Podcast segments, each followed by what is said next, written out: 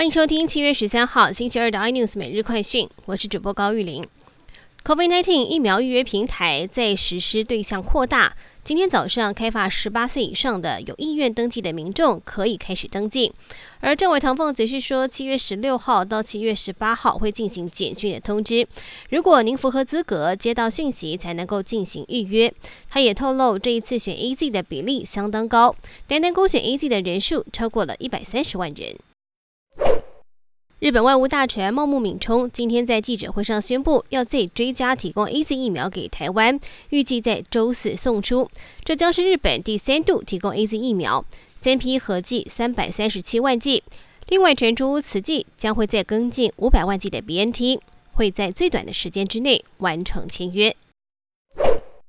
台股在台积电重返六百块领军电子股向上攻之下，早盘最高大涨超过了两百点，最高来到一万八千零一十八点，再创新高数字。不过随后涨幅收敛到平盘附近震荡，接近尾盘一度翻跌。航运股早盘强势开高，但获利了结卖压出笼，货柜三雄都打入跌停。钢铁王也是压盘重心，成为拖累台股攻万八的绊脚石。